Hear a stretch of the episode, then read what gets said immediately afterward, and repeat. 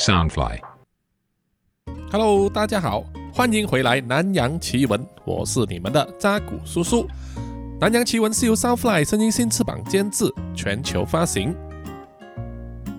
本集的录音时间是在二零二二年的二月二日年初三，啊，是还不错的日子。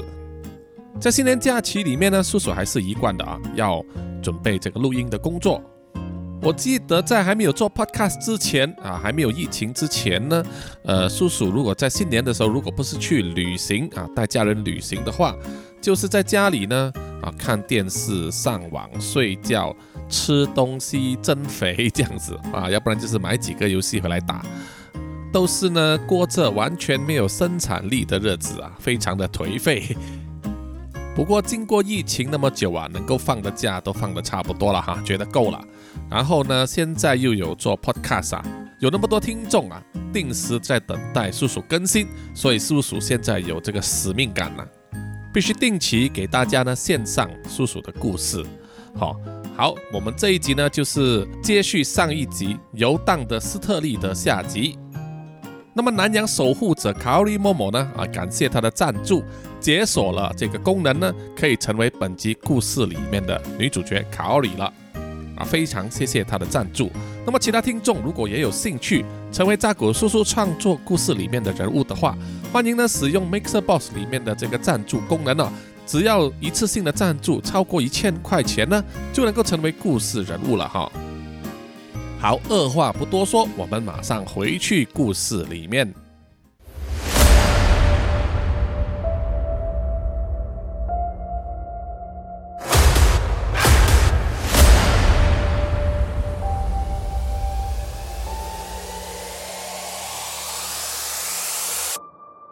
太郎的身体掉在石板地上，痛得他连连呻吟。他模模糊糊的不知道之前发生了什么事情啊，只知道自己呢现在身在一个非常黑暗的地方，自己呼吸和痛苦呻吟的时候可以听到传来的回音，估计他是在一个洞穴或者是密室里面。等了一段时间之后，眼睛开始熟悉周围的光线啊，他才发现自己被带到一个像是石造的建筑物里面。周围没有电灯，没有火把，唯一的光源就是这个十字建筑物的顶部，天花板有一些破烂或者是塌陷的地方呢，有月光照进来，而周围的空气感觉冰冷。太郎呼吸的时候啊，从口中都呼出了白雾。他检查自己的 G-Shock 手表，按下了发出冷光的按键啊，上面显示的时间是凌晨四点四十五分。太郎慢慢的站直身子，借助手表上的冷光作为他唯一的光源，试着帮助他在这个石室里面啊寻找一条出路。他一边走一边摸索，摸到了石造的墙壁，然后摸着摸着又摸到了一团用亚麻布包着的东西。他摸的时候稍微使力啊，那团东西就哗啦啦的倒在地上，吓了太郎一跳。他深吸几口气之后，才敢慢慢的去查看那个亚麻布包着的是什么东西，然后才发现已经化成了白骨的人类残骸，看起来像是木乃伊。吓得太郎往后退了几步，背后呢又撞到了另外一个亚麻布包着的东西。这次他用冷光一照啊，发现亚麻布里包着的并不是人骨，而是一个活人。就是昨天晚上被斯特利抓走的那个老外游客，他的全身被一层又一层的亚麻布缠了起来，仅仅露出了脸部。那个老外有气无力的向太郎呼救，太郎紧张的想要撕开他身上包扎着的亚麻布啊，可是他非常坚韧啊，怎么样也撕不开。太郎一度用力过猛啊。拉德那个老外呢，整个人都往右倒了下去，撞到了另外一个被亚麻布包起来的人，那也是一个活着的中年男人，他躺在地上奄奄一息。太郎并不认识他，可是他就是啊，第一晚被斯特利抓回来的那个推脚踏车的钱德里村民。不久之后啊。太郎就觉得周围刮起了一股寒风，一把女人声音的呢喃又在出现，吓得太郎左顾右盼啊，不知道那个声音来自哪一个方向。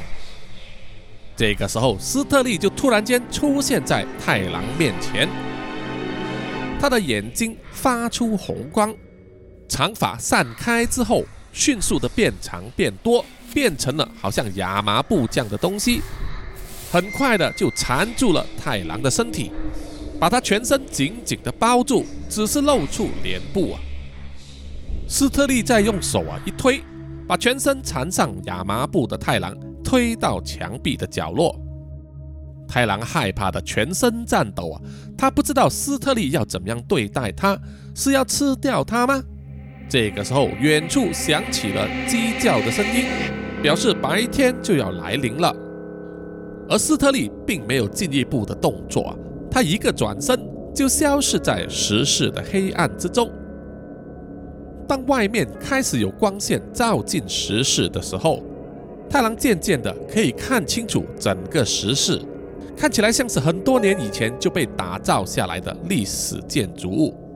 而在石室里面有十几具同样被亚麻布包着的人或者是尸骨，相信都是每年被斯特利抓来的人。如果不能及时逃走的话，就会死在这里面了。又惊又怕的太郎啊，大声的喊叫，可是不管他怎么喊啊。他的声音都没有其他人会听到。来到钱德里第四天的早上，考里又再去了警局报案，只是这一次失踪人口不是隔壁的老外，而是太郎。在警察做笔录的时候，不管卡奥里和油贵把当时的情景描写的多么生动真实，警察还是一脸无法相信的样子，认为这两个游客。一定是喝嗨了才会胡言乱语。另外一个失踪的人，搞不好过几天又会自己跑回来，所以并没有真心要去处理。对于警察散漫的态度，卡奥里当然非常的生气。可是不管他怎么闹也没有用，警察并不采信斯特利抓走太郎的说法，只是写下了失踪两个字啊，说他们会去市集周围问问，仅此而已。知道他们怎么闹也没有用啊！尤贵拉着考里离开了警局。当他们走出门口的时候，克丽娜已经在外面等待了。考里正要冲上去质问克丽娜关于他的一切、他的来历等等啊，克丽娜也不逃避啊，只是说这里人多吵杂不方便，就带他们去了一家咖啡厅，一个比较僻静的角落，在那里慢慢解释整件事情的来龙去脉。一坐下来，卡里就迫不及待地追问卡丽娜：“你说你把太郎带去哪里了？”卡丽娜回答：“你昨天也在现场，也看到了吧？抓走太郎的是斯特利，而不是我。你怎么问起我来呢？”卡里又反问：“我怎么知道你和斯特利是不是一伙的？你、你、你根本不是一般人，一般人是不会用什么法术的。”卡瑞娜试着有耐性的解释给卡里听。如果我和斯特利是一伙的话，那么当他要抓太郎的时候，我就不会出手相救了，对不对？考里怀着敌意的又在问：“我怎么知道会不会是你和斯特利要一起演出什么戏码给我们看呢？”瑞娜感到考里语气中明显的敌意，她叹了一口气，跟考里说：“首先，我觉得你对我有成见，没关系，那个对我不重要。”斯特利已经抓了第三个男人了，我干嘛还要去演戏给你看呢？有那个必要吗？当务之急是要把太郎救回来，你说对不对？考里和尤贵都默不作声，然后一起点头。卡瑞娜又说：“以目前的情况来看，警察是帮不了你的，所以你们唯一能依靠的人就是我了。所以，请你们好好的跟我合作。”那么我会协助你们找回太郎，好吗？考里想了一想，知道自己刚才说话意气用事，可是现在又不想道歉，只好嘟起嘴，然后点点头，然后回答说：“你说你能救回太郎，好吧，我就暂时相信你。可是你到底是什么来历，有什么能耐，我们一无所知。我希望你能够告诉我们，然后有什么我们可以帮到的地方。为了太郎啊，我们一定会帮忙。Karina 听了，有点满意的微笑，然后开始说起她的来历。原来 Karina 是世代修习魔法的女巫，主要是为人治病驱魔。她说，在一年前，Karina 和未婚夫来到了钱德里旅游，正巧也是庆典的时期。当时他们并没有很在意钱德里的民间传说，没想到自己的未婚夫就在夜晚出去抽烟的时候被斯特利抓走了，从此行踪不明，音讯全无。未婚夫失踪之后，Karina 求助过当地警察和执法当局，同样得不到任何的帮助。于是他决定靠自己的力量啊！他知道斯特利每一年的这四天都会定期出现。于是回到德里去苦练他的魔法，希望能够累积足够的实力。等到了今年，斯特利又在出没的时期呢，再次回到钱德里来，要捉住或者是打倒斯特利，来救出自己的未婚夫。可是斯特利啊，神出鬼没，行踪快速，难以捉摸，所以可瑞娜每天都会在市集上购买最新鲜的药草和素材。制作魔法药粉，协助他去探测斯特利的行踪。正好在第三天的晚上，就找到了斯特利，和他缠斗了一阵子，没想到还是让他溜了，而且还把太郎抓走了。这一点他始料未及。可瑞娜又说，今天晚上就是祭典的第四个晚上，也就是今年斯特利出没的最后一天。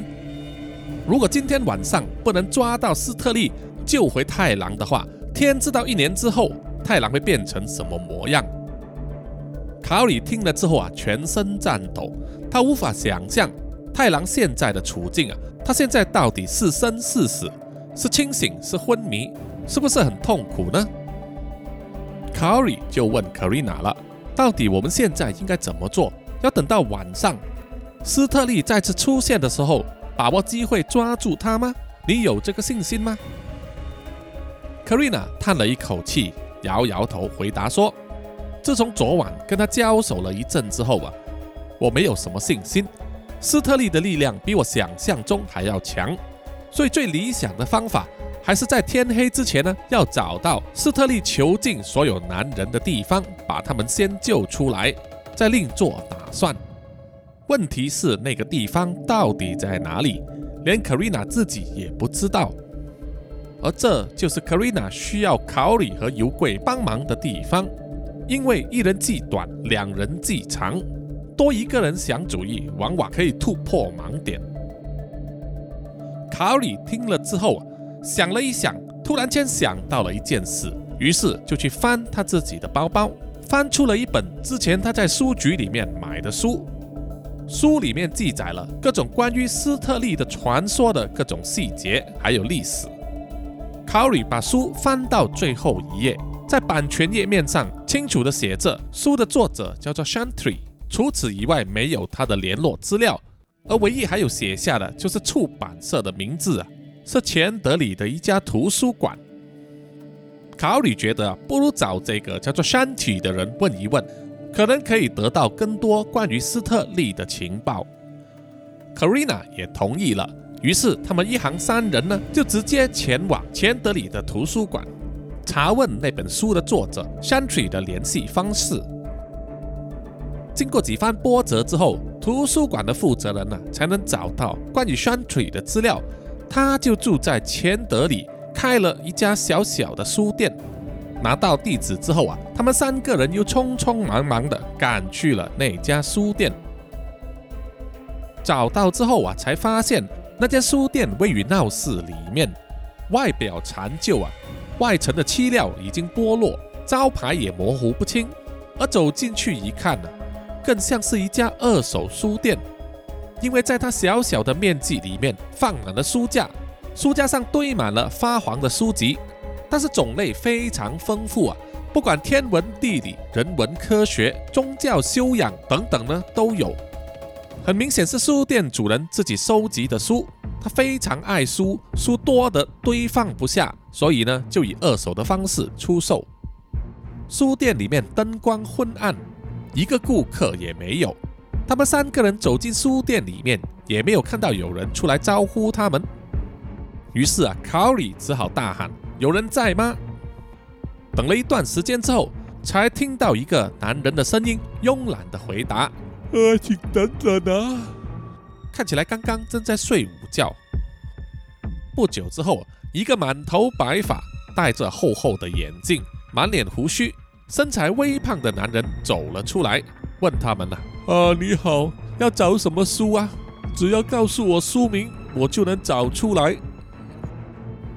卡里和卡瑞娜互相看了一眼之后啊，觉得眼前这个人应该就是 Shantry 了。他是为了确认呢，卡里还是掏出了那本书，然后问了：“请问你是这本书的作者 Shantry 先生吗？”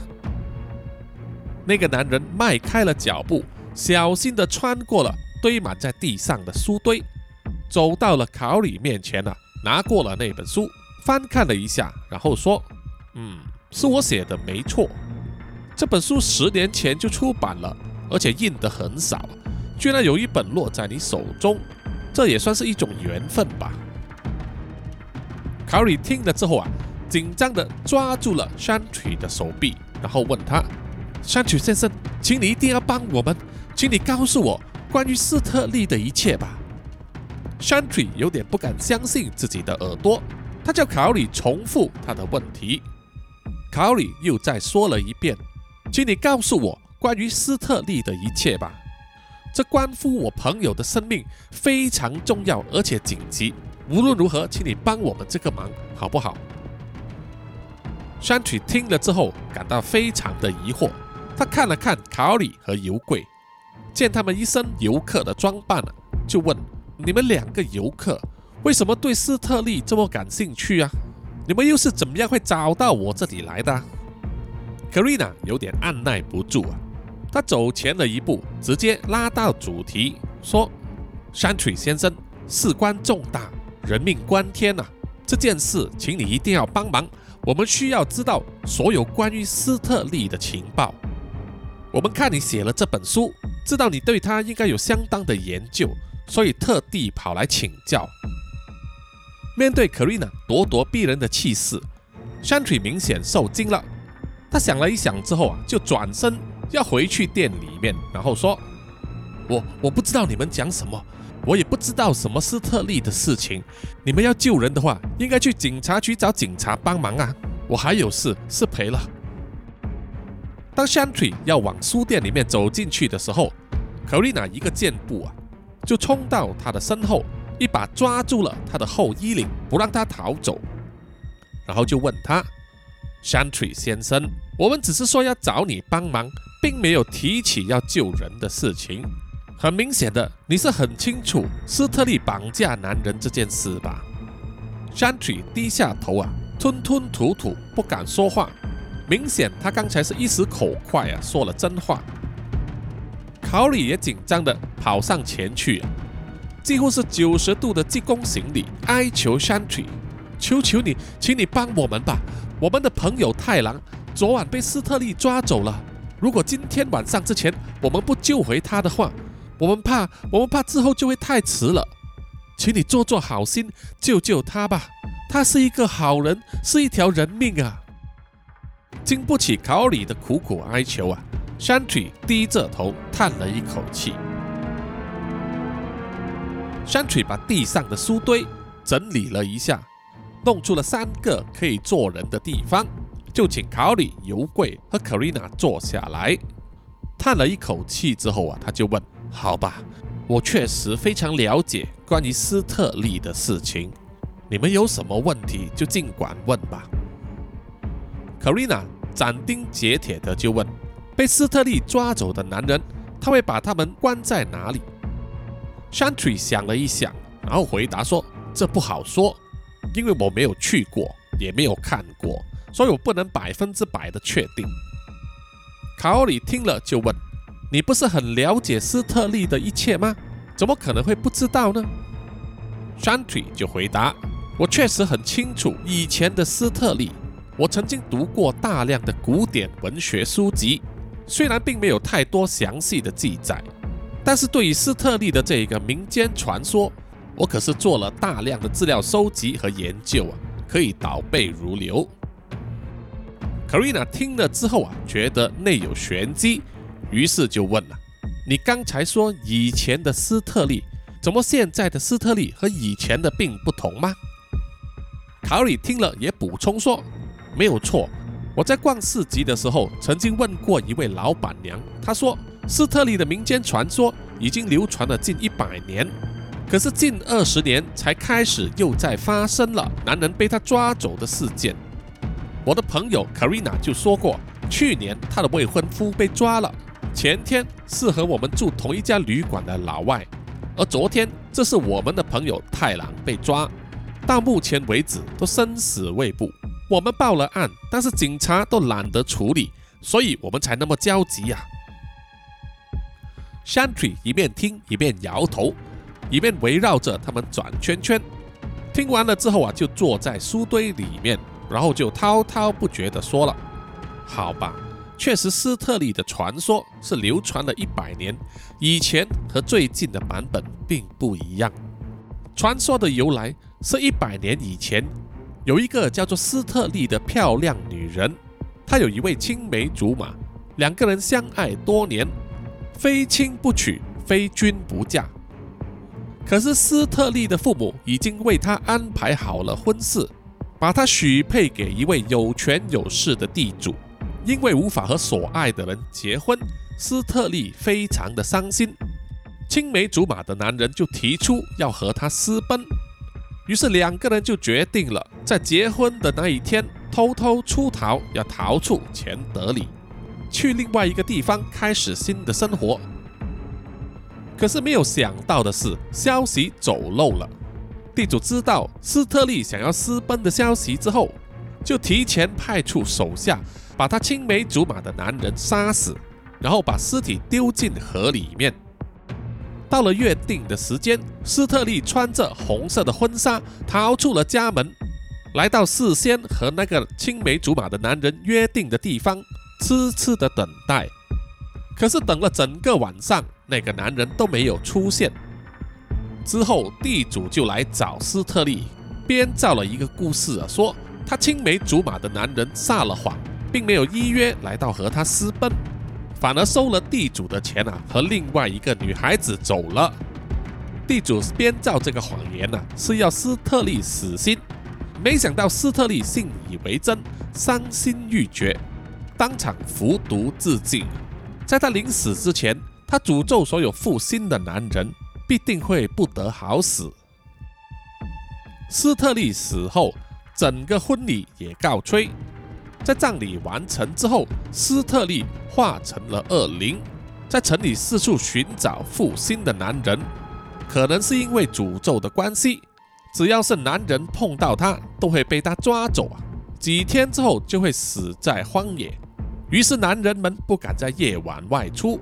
没想到斯特利会去敲有男人的家的门，只要有男人应门的话，他就会把男人抓去。包括地主啊，后来也被他抓到，横死在郊野。直到后来有人想出了对策，就是在墙壁和门口上写上了那段文字：“哦，斯特利，请你明天再来。”从此之后，就再也没有男人被斯特利抓走了。为了庆祝这一件事啊，于是钱德里就有了一连四天的庆典活动。这个就是斯特利原本的传说。近二十年，斯特利又再次出现了。那个我相信是另外一件事引起的。山曲露出有点伤心的表情，深深的叹了一口气，然后又继续说了：二十年前，有一个年轻人。和一个叫做伊莎贝拉的漂亮女孩子谈恋爱，年轻人送给伊莎贝拉一个黄金制成的发夹作为定情信物，并且承诺回去之后就会和父母商讨引起伊莎贝拉的婚事。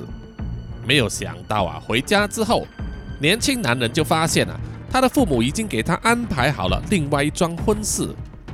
不管年轻男人怎么反对啊。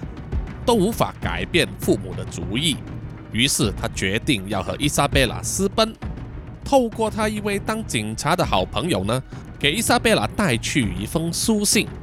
在信里面，那个年轻男人发誓对伊莎贝拉的爱永志不渝，如果不能和她在一起，他宁愿结束生命。于是就约定了某一天的晚上，在钱德里郊外的城堡古迹那里见面，然后一起私奔。可是年轻男人没有想到，他的父母早有预谋，在结婚之前都把他软禁在家，寸步不得离开家门。即使到了约定的那一天晚上啊，年轻男子还是没有办法挣脱软禁。一直到隔天呢，年轻男子的警察好友带来了一个悲痛的消息，就是原本约定要在古城废墟等待他的伊莎贝拉。却被发现了，死在附近的山崖之下，相信是意外失足跌死的。警察好友将他们的定情信物——黄金制成的发夹交还给那个年轻男人。男人伤心欲绝，肝肠寸断，想要自杀殉情，可是却因为自己性格的柔弱，始终提不出勇气自杀。于是心灰意冷地接受了父母的安排，和另外一个女人结婚。不久之后啊，就到了斯特利的庆典。从那时开始，每次庆典就有男人失踪。有人言之凿凿地说，他们看到一个穿着深红色衣裳的女人把男人给抓走。于是城内就开始有了传言，说是伊莎贝拉死后化成了斯特利亚，再次回归。到处寻找那个害死她的男人，哎呀，冤孽啊，冤孽！说完了，山体的眼角泛出了泪光。卡瑞娜洞察到他的表情啊，于是就问：“山腿先生，根据你说的故事啊，我在猜想那个年轻男人该不会就是你本人吧？”山腿沉默了，并没有回答。卡瑞想了又想。想起了一件事，于是他就问：“昨天晚上我遇到斯特利的时候，他喃喃自语的一直在说什么 ‘Priya Priya’，不知道那句话有什么意义吗？”Shantry 听了之后啊，全身一震，很明显他是知道那一句话的意思。过了很久，他才摇着头走到了一张堆满了书的书桌上，打开了最下层的抽屉。取出了一个小小的木盒子，然后回到卡里油柜和 Carina 的面前呢，坐下来，叹着气说：“没有错，那个年轻男人就是我。Priya 是以前我和伊莎贝拉互相称呼的小名，就是甜心的意思。二十年来，他一直都在寻找我，可是我始终没有脸去面对他。”自从伊莎贝拉出了事，斯特利又在出现之后，整个城市就好像变了样。我的人生也是经历了大反转。我的父母相继去世，家道中落。我娶的老婆没有给我生下孩子，就病死了。我穷困潦倒的，只剩下这一间小小的书店，让我苟延残喘的活到今天。真的是报应啊，报应！卡里就说：“山水先生，既然你就是斯特利要找的人，请你帮我们去说服斯特利放了太郎吧。既然他以前是爱你的，我相信你一定可以说服他。不然的话，这样子每年都有男人受害，受影响的不单是一条人命，而是一个又一个的家庭啊。”山腿摇摇头说。经过了那么多年，我哪里还有脸去见伊莎贝拉？你把这个拿去，或许有用。他打开了那个木盒，里面装着的是一个金光闪闪的黄金制发夹。卡瑞娜接过了那个发夹，仔细的观察，上面还缠着几根长发，而且发出了很强的冤念。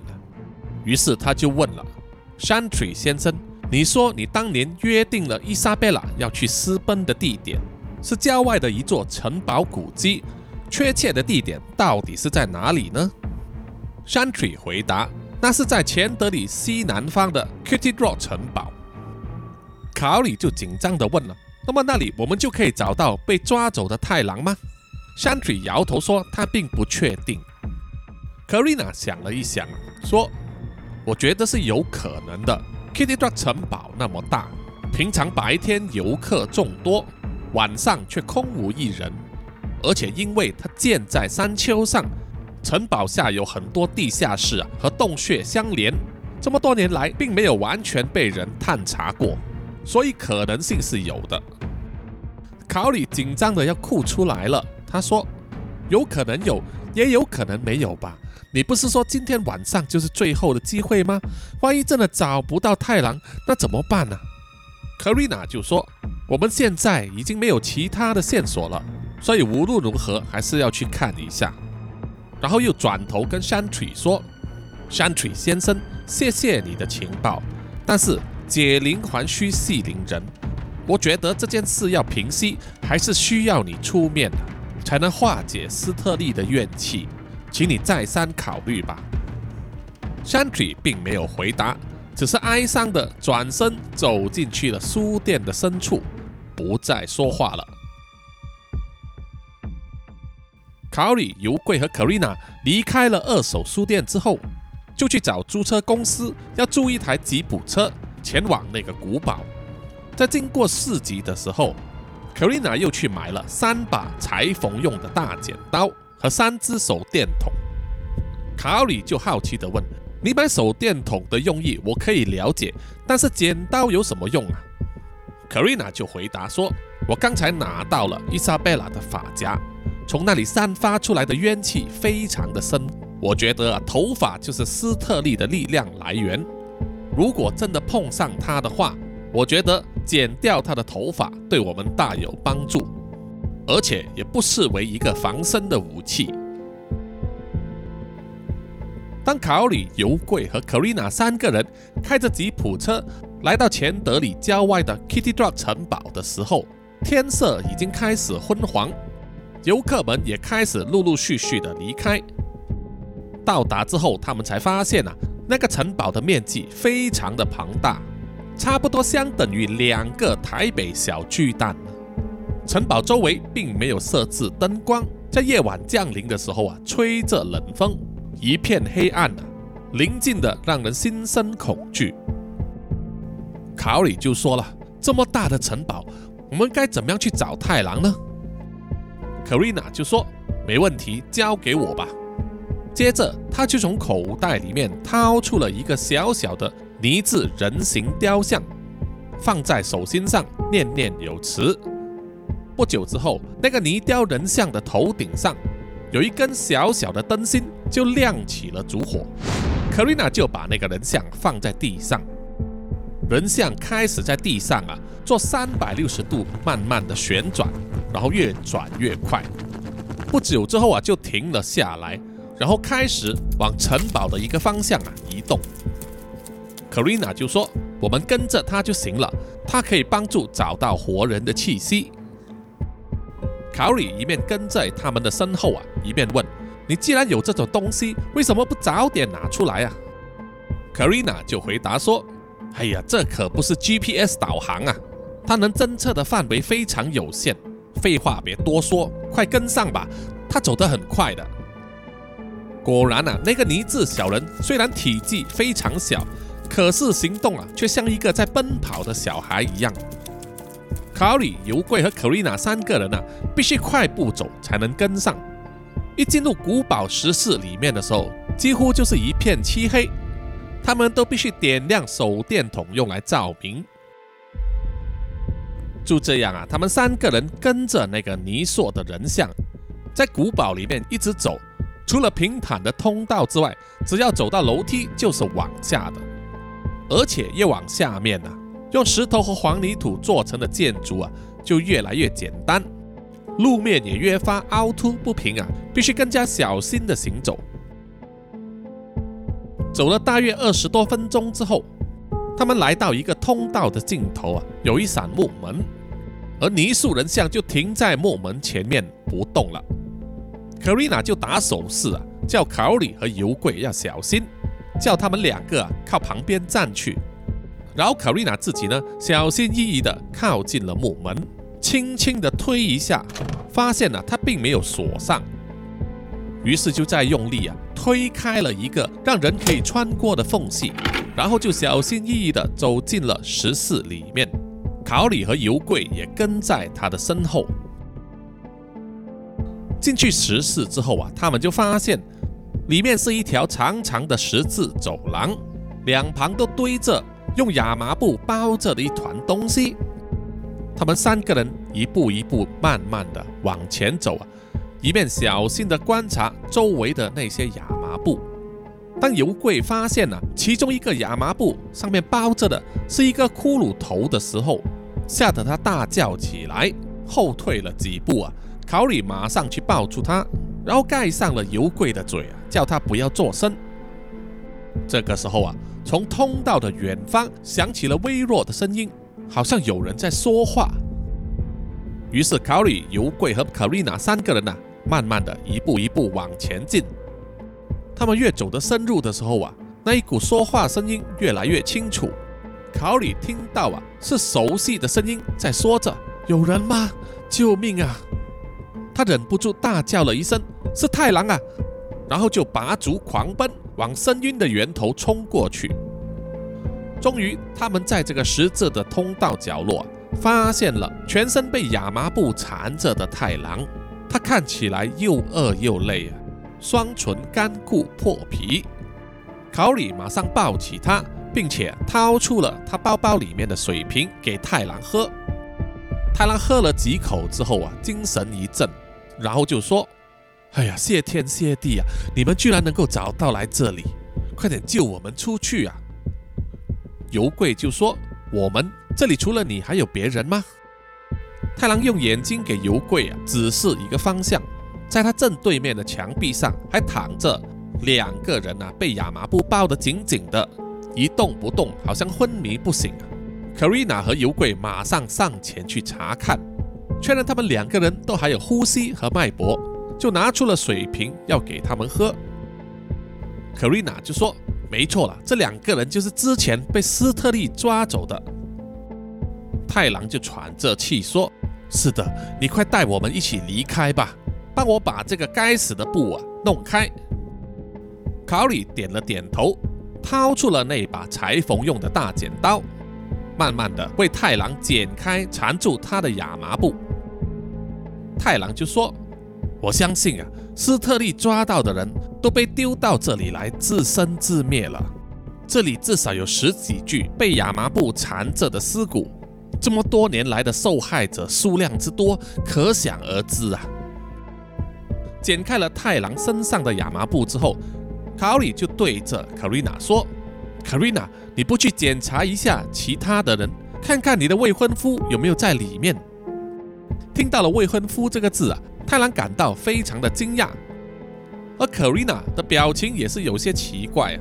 可是，在他有下一步行动之前，石室里就吹起了一股寒风，然后就是一阵鬼哭神号。可瑞娜走到了石室通道的中心，严阵以待，然后交代考里说：“斯特利要来了，你带其他人先走，我想办法拖住他。”于是啊，考里和太郎呢就去帮忙扶起那一个身体非常虚弱的中年人，而尤贵就去扶起那一个老外。这个时候，石室外面的木门被用力的打开，一道很强劲的风冲了进来。卡瑞娜马上扬手，挥出了缠在他手臂上的所有金环，组成了一个护盾，硬生生的挡住了往他冲过来的斯特利。然后他再念出几句咒语啊，金环变了形状，扣住了斯特利的双手，好像给他上了手铐一样。接着卡瑞娜就大喊：“快走，那个小人像会带路。”于是卡里等人呢就绕过斯特利的身体，往大门的方向跑去。当他们走出了门口之后啊，站在地上的泥梭小人像又跳动了起来，领着他们往回走。而在他们的身后，连番爆出巨响，想必 Karina 和斯特利啊正在爆发一场剧烈的争斗。在空间有限的十四通道里面，斯特利那种快速移动的身法不见得占有优势。Karina 不断使用她手臂上的金环，形成一个巨大的护盾，不断抵挡斯特利快速的冲击。当 Karina 逮到一个机会，斯特利尝试要硬硬撞开他的护盾的时候，Karina 一个变招，把金环迅速的拆散，然后又重新组合，变成一串黄金锁链，锁住了斯特利的全身。斯特利并没有乖乖就范。他大喝一声，头发迅速的散开变长，生出了一团又一团的亚麻布，要把锁住他身体的黄金锁链撑开。而 Karina 就拼命念咒压制，黄金铁链就被撑得好像包住一个巨大的圆球一样。这个时候，Karina 马上转身就往木门的方向跑去，一出了门口就把木门呢反锁。取下了自己右耳的耳环，练了一个咒语，耳环就好像蜘蛛一样张开了一张黄金色的网，包围了整个木门，给他上锁了。被困在里面的斯特利啊，拼命的要撞门，冲击力震得整个石室啊都在震动，沙石不断的落下，好像要塌下来一样。克瑞娜不敢停留片刻，马上往出口逃去。他跑了几分钟之后啊，马上就追上了卡奥里等人。这是因为他们背着伤患，行动实在太慢，而且往上走比往下更耗时间和体力。卡瑞娜想啊，这不是办法，斯特利迟早会追上来的。他们必须想出另外一个逃生的方法。这个时候啊，卡奥里就突然说出了一句：“墙壁外面有什么？打破了之后可以出去吗？”这一句话让 Karina 想到了一个对策啊，他马上念了一个咒语，让土字小人呢去寻找合适的地方。土字小人在原地转了一圈之后，马上往上继续跳了。于是他们众人啊又快步的尾随。当他们来到一间小石室的时候，土字小人就在其中一面墙壁上啊停下来不动了。于是啊，Karina 就走上前去。练了练咒语，然后把手臂上唯一剩下的金环祭射而出，打在墙壁上，一时尘土飞扬，沙石四溅啊！墙壁上出现一个小小的洞口，可以感觉到从外面吹进来的丝丝风声。于是可瑞娜加快了使用她的魔法，要把墙壁打碎。这个时候，他们身后响起了一声巨响。想必是斯特利冲破了木门的阻挡，不稍一眨眼的功夫，他就追上来了。小十四被黄金铁链捆绑住，膨胀成一个巨大球体的亚麻布啊，撑满了整个石室，把所有人都挤到了石室的墙边，几乎透不过气来。如果长此下去啊，他们很可能会被活活的压死。事关紧急啊，卡瑞娜弹了一下手指。黄金锁链马上解开，而失去了束缚的亚麻布球体迅速的膨胀，砰的一声呢，就把墙壁的洞口啊挤破了，整个球体飞了出去，连带 Karina、考里等人呢都被挤出了石室。虽然离开了城堡古迹，可是外面却是城墙下方非常陡峭的斜坡，所有人就在斜坡上一直往下滚啊滚。滚了好久才滚到平地上，每个人都被滚得晕头转向，难以站立。当可丽娜要爬起身来继续战斗的时候，斯特利已经出现在他的面前，射出一条长长的亚麻布啊，把可丽娜全身都缠住，无法动弹。斯特利还特地用力勒紧了亚麻布，挤得可丽娜几乎透不过气来，痛苦地呻吟着。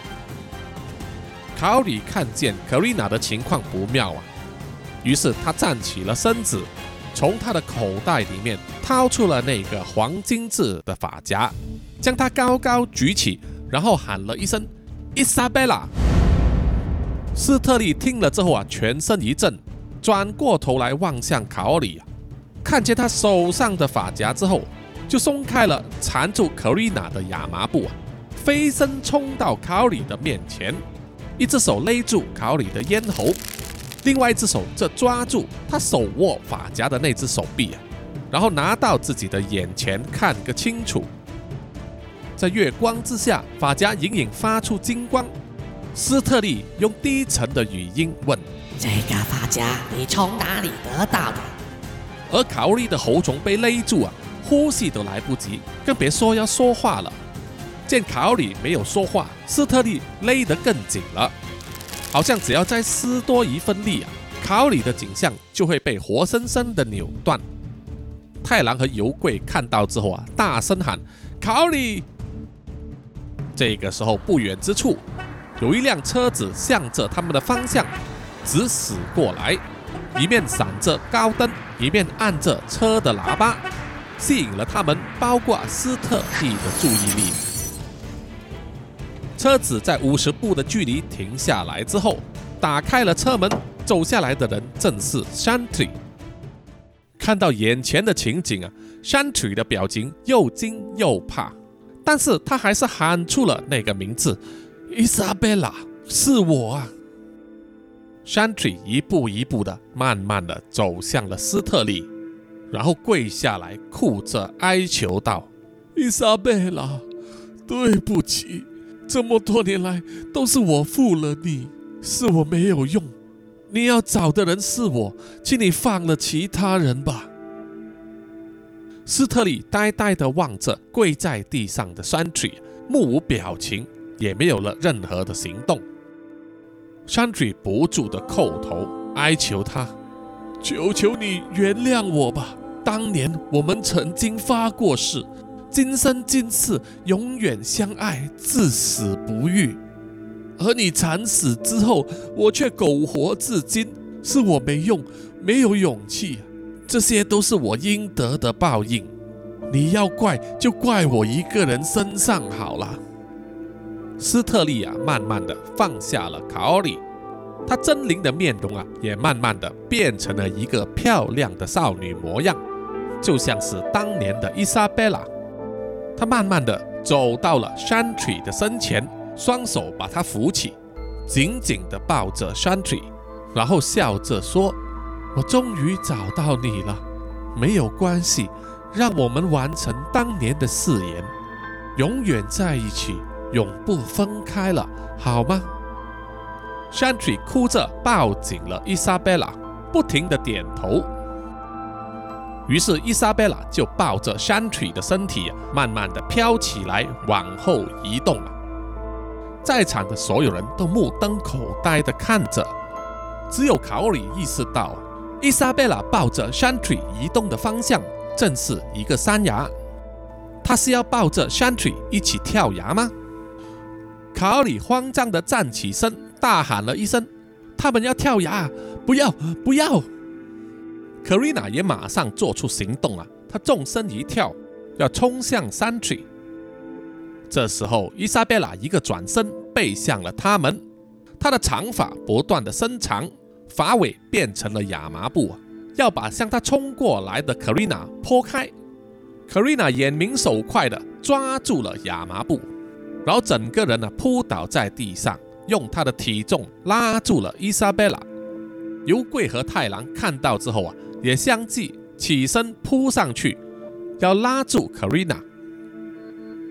伊莎贝拉又一个转身，面向着卡瑞娜，双眼爆射出红光，好像在谴责卡瑞娜为什么要阻止他。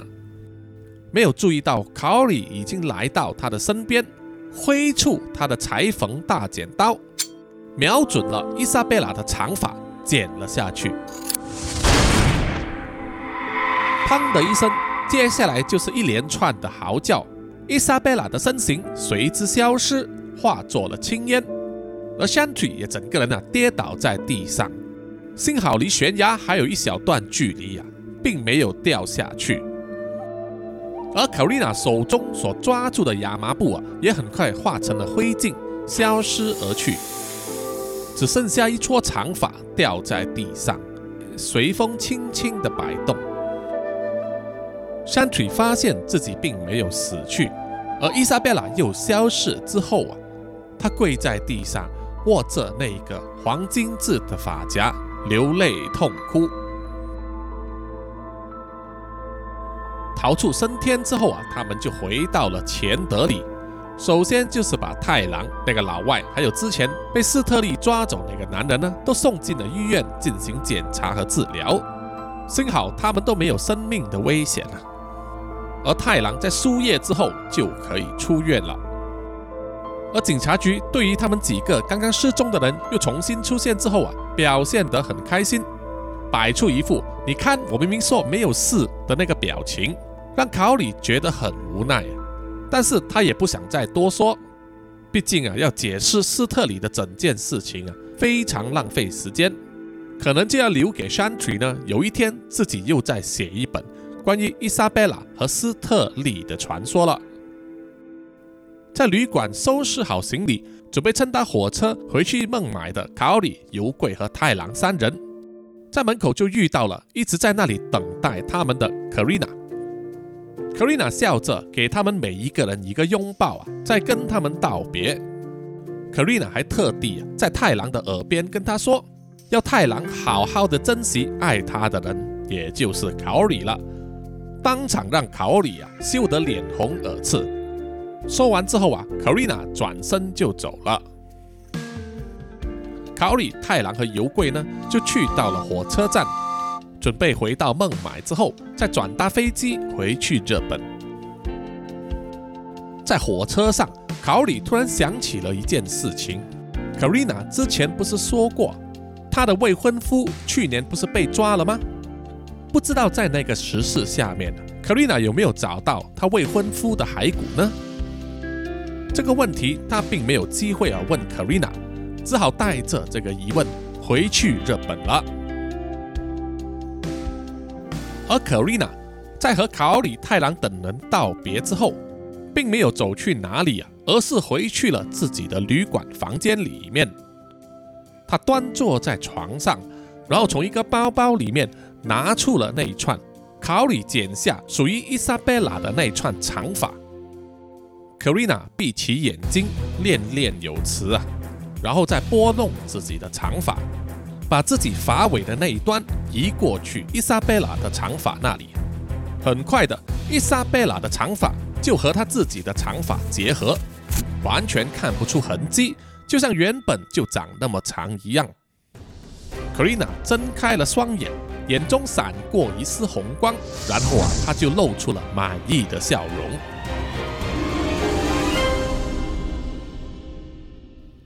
好，本集的南洋奇闻故事啊，就到此结束了。谢谢各位听众的收听。有什么意见或者回馈的话，欢迎到南洋奇闻的 IG、Facebook、YouTube、Apple Podcast，还有 Mixbox 等等的地方呢，给叔叔留言点赞哦。谢谢大家。那么这段时间，因为适逢农历新年，相信各位听众呢都是在享受假期啊，和家人团聚、吃喝玩乐里面度过，所以呢也没有什么留言，所以本集呢啊就没有听众留言的环节了。那么在新的一年里面，希望大家继续支持南洋奇闻，还有支持叔叔，可以和多一点身边的亲戚朋友呢分享南洋奇闻这个这么棒的节目。